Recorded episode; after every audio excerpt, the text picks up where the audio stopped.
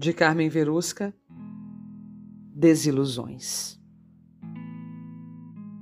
Para começar, explica o teu nome, relembra os teus gestos e as tuas palavras plantadas em terra de sonhos e restos.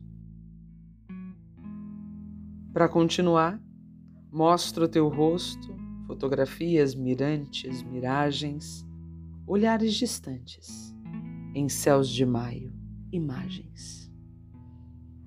Para terminar, revela o teu segredo, desconexões afetivas, partindo num trem azul em busca de outras solitárias vidas. Eu sou Susana Martins e você acabou de ouvir Expresso Poesia.